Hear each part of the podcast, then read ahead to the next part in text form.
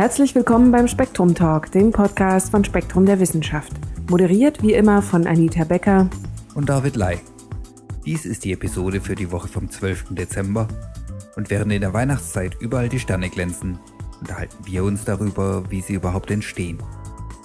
Analog zum Artikel Planeten unter fremden Sonnen im Dezemberheft von Spektrum der Wissenschaft hat sich Redakteur Götz Höppe mit Dr. Hubert Klar unterhalten, dem Leiter der Theoriegruppe Stern- und Planetenentstehung des Max-Planck-Instituts für Astronomie in Heidelberg.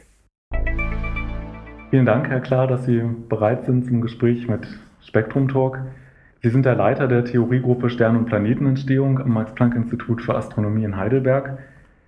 In den letzten Jahren ist ja klar geworden, dass Planetenentstehung ein Prozess ist, der komplizierter ist, als wir vor zehn Jahren noch gedacht haben. Ja, und der vom, Staub, vom Staubkorn seinen Anfang nimmt. Das, das ist so auf jeden Fall eine von zwei aktuellen Theorien, die sich zurzeit herausgestellt haben. Eine Theorie fängt an mit Staubkörnern und die andere fängt an mit dem sternenähnlichen Entstehungsprozess, dass ein Planet direkt aus einer Gaswolke entsteht. Zunächst dann die Frage, wo kommt der Staub her? Wo gibt es Staub im Weltall? Da muss man ziemlich früh anfangen, nämlich mit dem Urknall. Beim Urknall sind ja bei einer großen Explosion, in der unser Universum entstanden ist, erstmal hauptsächlich Wasserstoff, ein bisschen Helium entstanden ein paar Spurenelemente von Lithium, also ein Zeitpunkt, zu dem man noch gar keine Planeten hätte bauen können. In den ersten Sternen wurden dann immer schwerere Elemente zusammengebrütet, also Kohlenstoff, Stickstoff, Sauerstoff, wie das ja auch heutzutage in Sternen noch weiterhin passiert.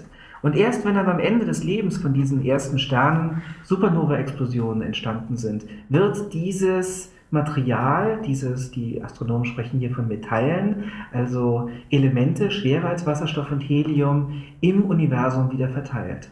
Und das ist dann genau das Grundmaterial für Staub. Das heißt, alles, was wir hier um uns herum sehen, alle Atome, also alles, was hier am Tisch drin ist, die Moleküle, aus denen unser Körper aufgebaut ist, waren ursprünglich mal in einem Stern drinnen und haben an mindestens einer Supernova aktiv teilgenommen. Und erst später als dann wiederum äh, neue Sterne entstanden sind, war dieses Material, dieser Staub vorhanden in der Nachbarschaft des Sterns, sodass daraus dann nach unserer Theorie Planeten entstehen konnten. Aber ein Staubkorn sieht man unter dem Mikroskop, ein Planet sieht man im Teleskop.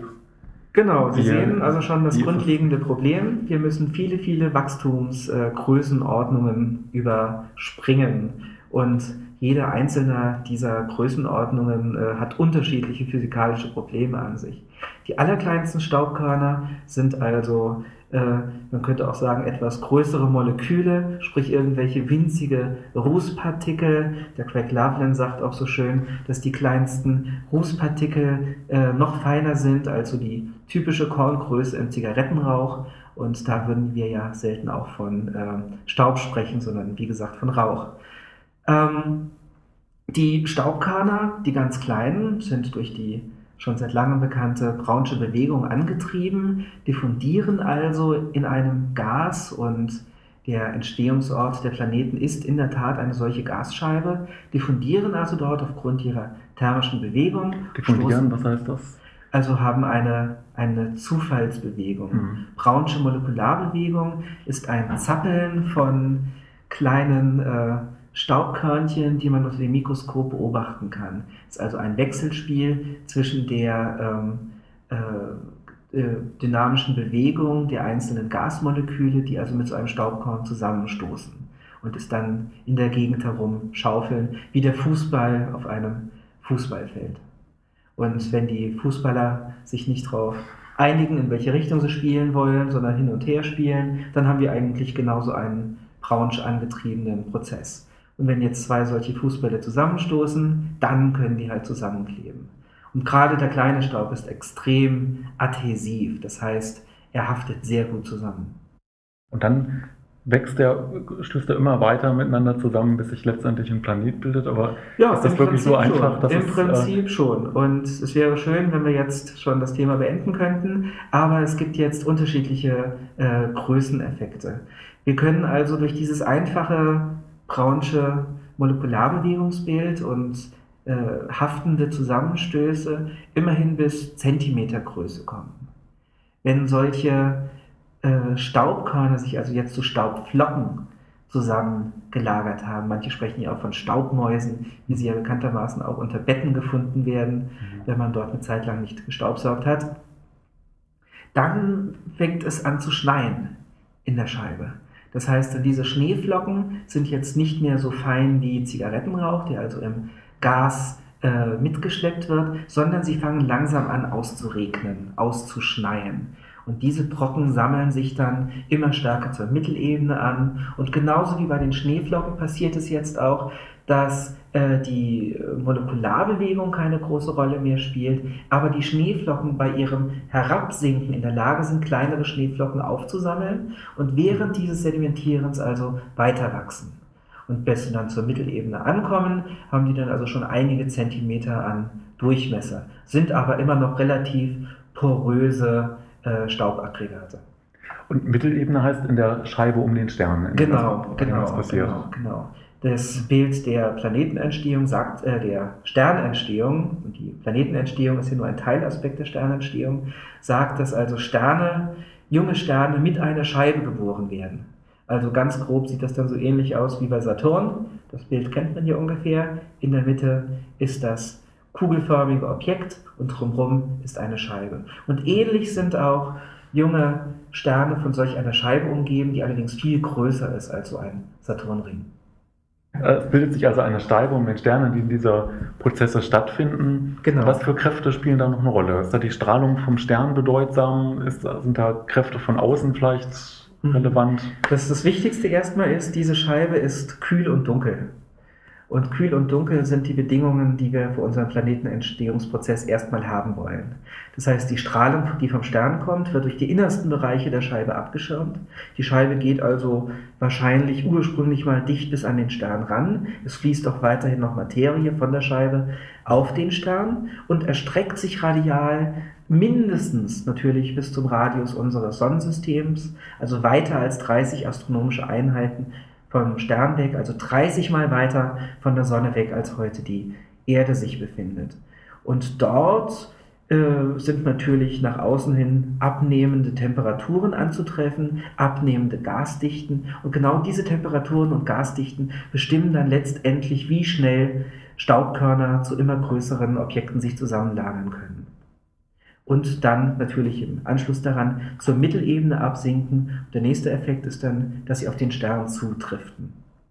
Wir haben also im Prinzip einen Ausregnungseffekt, wie einen Schneesturm. Die Planeten driften auf die Sterne zu, aber wo ist die obere Grenze für einen Planeten? Man könnte sich ja auch denken, dass also der Planet jetzt so groß wird wie ein. Beim Planeten sind wir noch nicht. Ja. Wir reden hier immer noch von maximal fußballgroßen Objekten. Ja. Und äh, die befinden sich jetzt also in dieser Gasströmung. Diese Scheibe ist also eine sich mit Kepler-Geschwindigkeit drehende, differenzielle, wahrscheinlich turbulente Gasströmung. Und äh, diese Fußbälle können jetzt immer noch weiterhin kleinere Staubflocken aufsammeln. Es entsteht allerdings ein Problem. Wenn wir eine kritische Größe von einem Meter erreichen, dann ist der Ausregnungseffekt stärker als der Wachstumsprozess.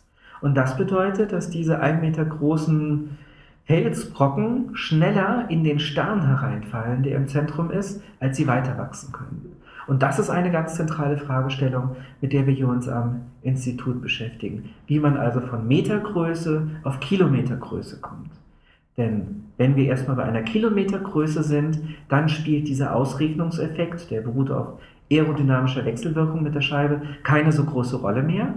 Und das Zweite, was wichtig ist, kilometergroße Objekte sind schon viel ähnlicher einem Planeten als so kleine Fußbälle. Sie können nämlich jetzt aufgrund ihrer Schwerkraft, aufgrund der Massenanziehung kleinere Objekte an ihrer Oberfläche ansammeln. Das heißt, ab ein Kilometer Größe ist der Planetenentstehungsprozess wiederum besser verstanden.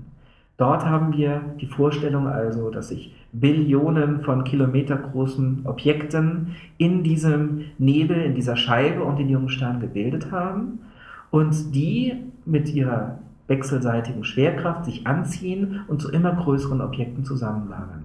Und dieser Prozess hat dann tatsächlich als Endstufe unsere heutige Erde Und in dieser Übergangszone, welchen Spuren gehen Sie nach, um diesen Schritt vom Meter großen Objekt zum Kilometer großen Objekt Wie gesagt, zu verfolgen? die, die Ideen, wie man von Meter zu Kilometergröße kommt und warum das so problematisch ist, stammt hauptsächlich aus der einfachen Betrachtungsweise des gesamten Prozesses. Dass man einen idealisierten, turbulenzfreien äh, Nebel, also einen, wir sagen ab und zu der solare Nebel, wenn wir die protoplanetare Akkretionsscheibe der, äh, der Sonne meinen, dass wir davon ausgehen, dass das Ganze laminar ist, dass wir eine ganz einfache, angenäherte analytische Rechnung machen können, dass wir nicht mehr eine 3D-Strömung, wie es natürlich ist, betrachten, sondern alles auf eindimensional, dass wir das gesamte Problem sehr vereinfacht haben, um es quasi auf einem Blatt Papier lösen zu können. Aber so einfach ist die Angelegenheit nicht.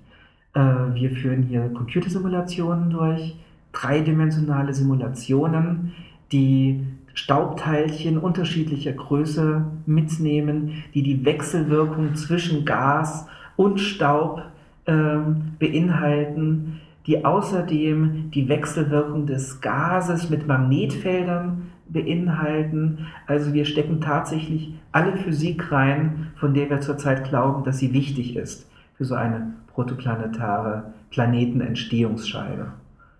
Und äh, diese aufwendigen Turbulenzsimulationen zur zirkumstellaren Scheibe, also ein neues Wort für das gleiche Kind, mhm. ähm, ist ganz genau unsere Spezialität hier am Institut. Und das kann das auch erklären, dass es von Meter zu Kilometer großen Objekten führt. Da, da deutet sich das an in den Modellen. Auf jeden Fall. In, und zwar in zweierlei Hinsicht immer noch. Wir können immer noch nicht klar sagen, welcher von zwei möglichen Wegen eingeschlagen wird. Der eine Weg, der sich darstellt, ist, ähm, dass aufgrund der Turbulenz es zu Dichteschwankungen innerhalb der Staubverteilung kommt.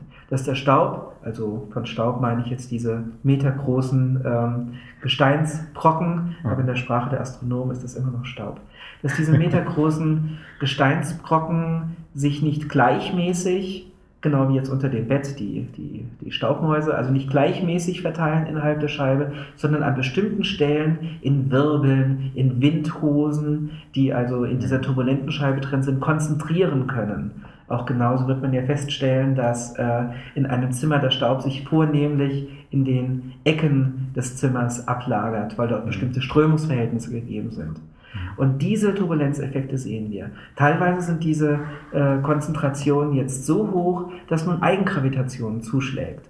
Dass also, genau wie jetzt eigentlich erst bei den kilometergroßen Objekten, aufgrund der hohen Dichte an Steinsbrocken die gegenseitige Gravitationskraft so stark wird, dass diese metergroßen Objekte kollabieren und direkt einen mehrere Kilometer großen Körper bilden. Und auf der zweiten Seite ähm, wenn wir also nicht dieses ähm, mit einem Kollaps verbundene, mehr unfallmäßige, zusammenstoßmäßige Entstehungsbild als zum Schluss wahr empfinden wollen. Dann gibt es noch die zweite Möglichkeit, dass allein die Dichteschwankungen dass den Wachstumsprozess immer noch stückchenweise von Meter zu Kilometer ähm, so stark verändern, dass auch in diesem Fall kilometergroße Objekte entstehen können. Und das sind genau diese zwei möglichen Entwicklungsszenarien, die wir hier am Institut untersuchen. Gibt es Beobachtungen, mit denen man dann entscheiden kann, welches der beiden Szenarien äh, eher zutrifft? Das hoffen wir und das diskutieren wir auch zurzeit. Zur Beobachtung muss ich erstmal Folgendes sagen. Den ersten Prozess, den ich beschrieben habe, den Wachstum von mikrometergroßen, winzigen kleinen Staubkörnchen zu zentimetergroßen Objekten, dauert nach den allgemein akzeptierten Simulationen nur wenige 10.000 Jahre.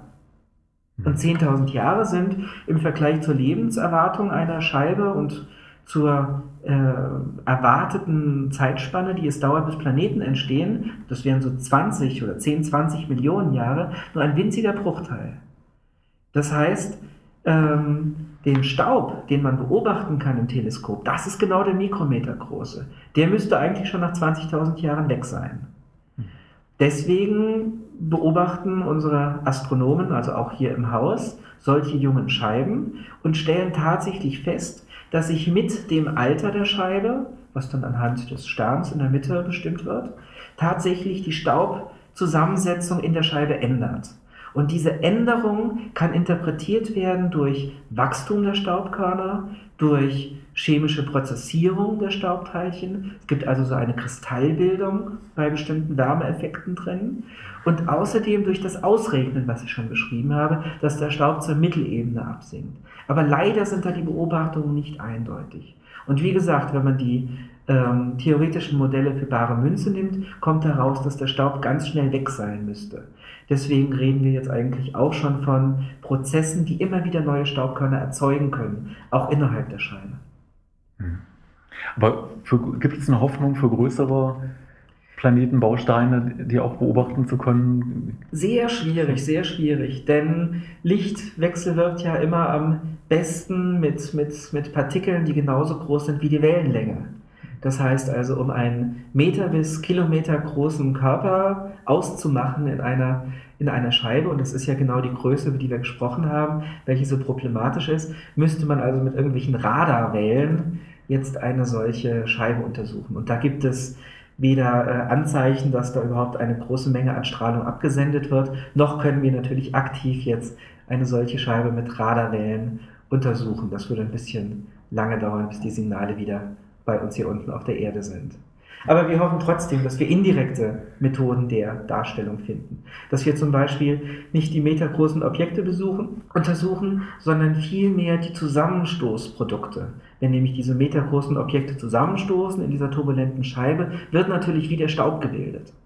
Und wenn diese Zusammenstöße an bestimmten bevorzugten Plätzen stattfinden, sprich, wie gesagt, diese Windhose, dieser Wirbel, der irgendwo in der Scheibe sein könnte, dann erwarten wir, dass wir also die äh, Zusammenstoßprodukte, den, die Trümmer des Zusammenstoßes durchaus beobachten könnten.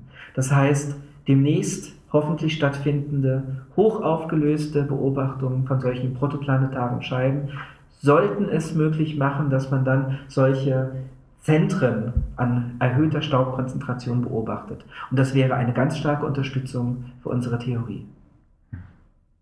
Können Sie kurz uns noch sagen, das ist jetzt alles schon Vorstellungen über die Entstehung erdähnlicher Planeten? Ja. Also fester Planeten wie die Erde, wie ja. Venus, Mars. Ähm, entstehen Riesenplaneten wie Jupiter und Saturn ganz anders? Oder Mhm. Ich hatte ganz Welche Rolle spielen da gemeint, es gibt da zwei Bilder zurzeit. Ja. Und das eine Bild sagt ganz genau, der Jupiter ist eine etwas zu groß geratene Erde. Wenn nämlich die Erde ungefähr äh, den doppelten bis dreifachen Durchmesser hätte, dann wäre sie ja 8 bis 27 mal so schwer, dann würde sie auf einmal nicht mehr nur eine 10 Kilometer dünner äh, Atmosphäre absammeln, sondern sie würde massiv Gas aus ihrer Nachbarschaft ähm, äh, akkretieren, also auf die Oberfläche durch Gravitation aufbringen. Und das glaubt diese eine Theorie, ist bei Jupiter passiert. Dass also Jupiter erstmal bis zu einer Größe doppelt bis dreimal so groß wie die Erde angewachsen ist und dann Scheibenmaterial Gas aufgesammelt hat, um dann auf die bekannten 300 Mal die Erdmasse anzuwachsen. Dies ist das äh, Kernakkretionsmodell. Das zweite Modell der Planetenentstehung sagt, Planeten, also gerade die Gasplaneten, sind genauso entstanden wie Sterne, nämlich als Gravitationskollaps direkt aus der Gasphase. Also genau wie die Sterne ursprünglich aus einer rotierenden Molekülwolke entstanden sind, die aufgrund ihres eigenen Gewichtes kollabiert ist, ähm, sagt man, dass diese Gasriesen eine gravitative Instabilität innerhalb der Scheibe waren.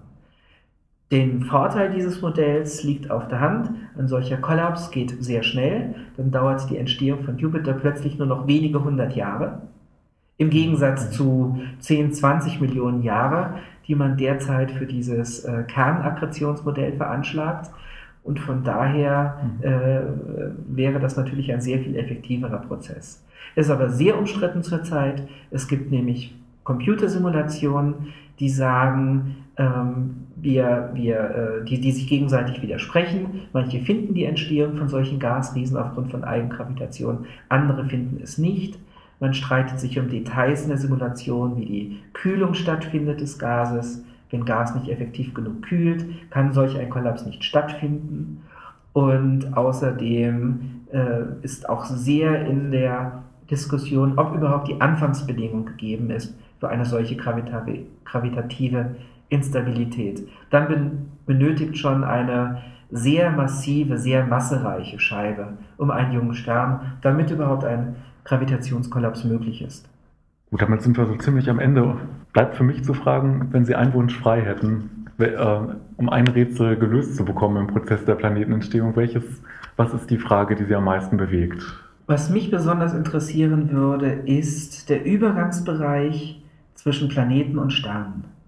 Es gibt ja braune Zwerge. Braune Zwerge sind kleine, sehr winzige Sterne, die nicht dazu in der Lage sind, Wasserstoffbrennen aufrechtzuerhalten, die deswegen äh, relativ dunkel sind und ihre gesamte Lebenszeit hinunter ständig nur abkühlen. Auf der anderen Seite unser Jupiter hat genau das gleiche Verhalten. Auch er ist im Prinzip eine sehr kleine Gaskugel, die ständig nur abkühlt.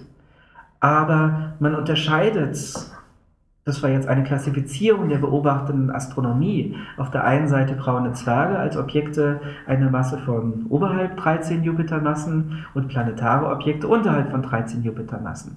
Aber ob das nun wirklich den Entstehungsprozess der beiden Objekte erklärt oder ob es einen Überlapp gibt der beiden Regime, dass es also Planeten gibt, die also in einer Scheibe entstehen, viel massiver sind viel massereicher sind als die leichtesten braunen Zwerge.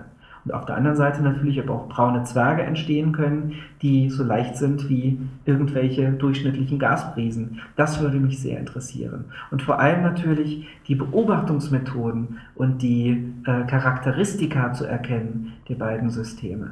Wir würden dann auf der einen Seite ein besseres Verständnis der niedrige Massenobjekte haben, die sich in unserer Nachbarschaft befinden, aber auch natürlich sehr etwas über die Entstehungstheorie der braunen Zwerge und der Planeten lernen.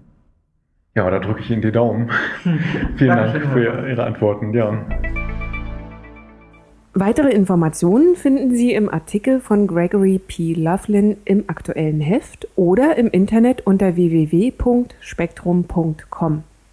Nun zu den Nachrichten aus der Redaktion von Spektrum Direkt.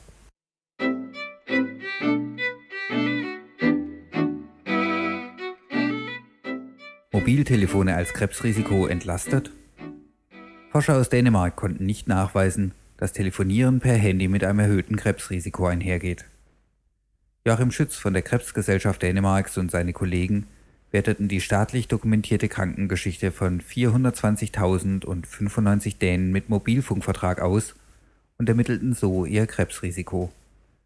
Die Teilnehmer hatten meist seit wenigen Jahren, teilweise aber auch seit 1985 mobil telefoniert.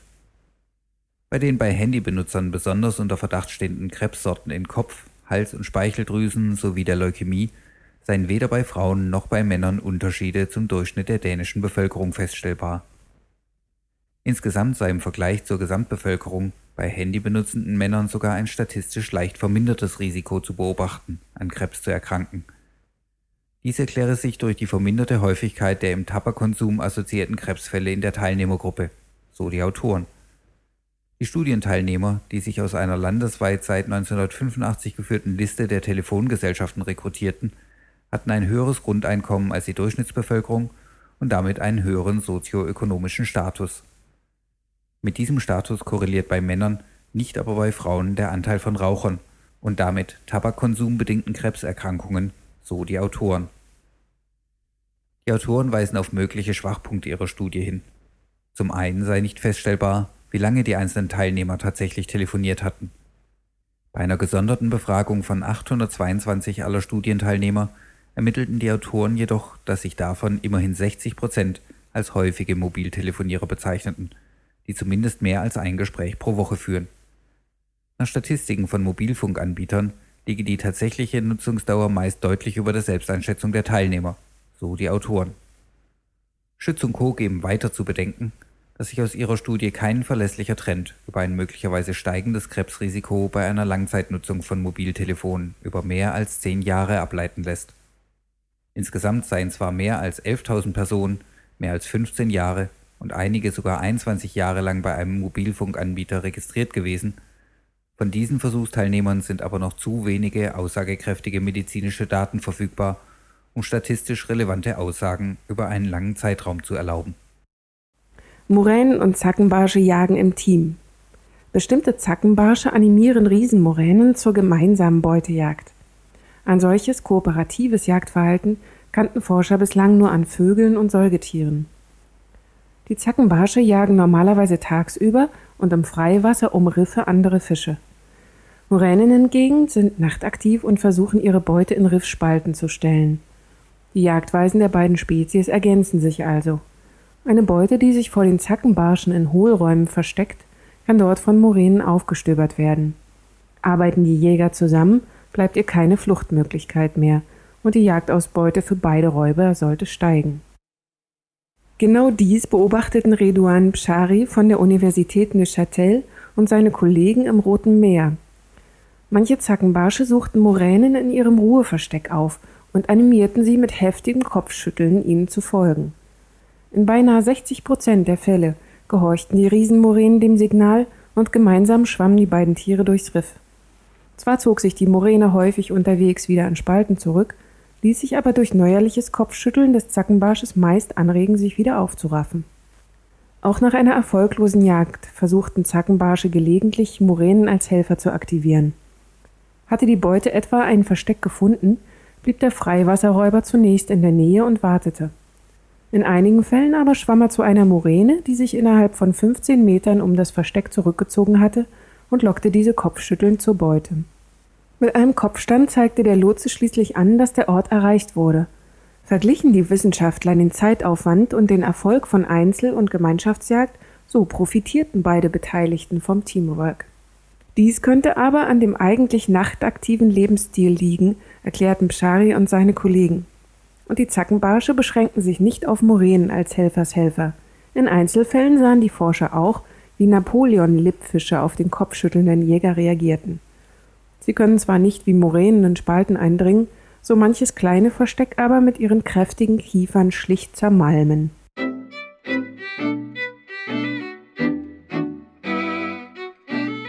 Das war der elfte Spektrum Talk. Ihnen eine schöne Woche. Vielen Dank fürs Zuhören. Feedback erreicht uns unter talk@spektrum.com.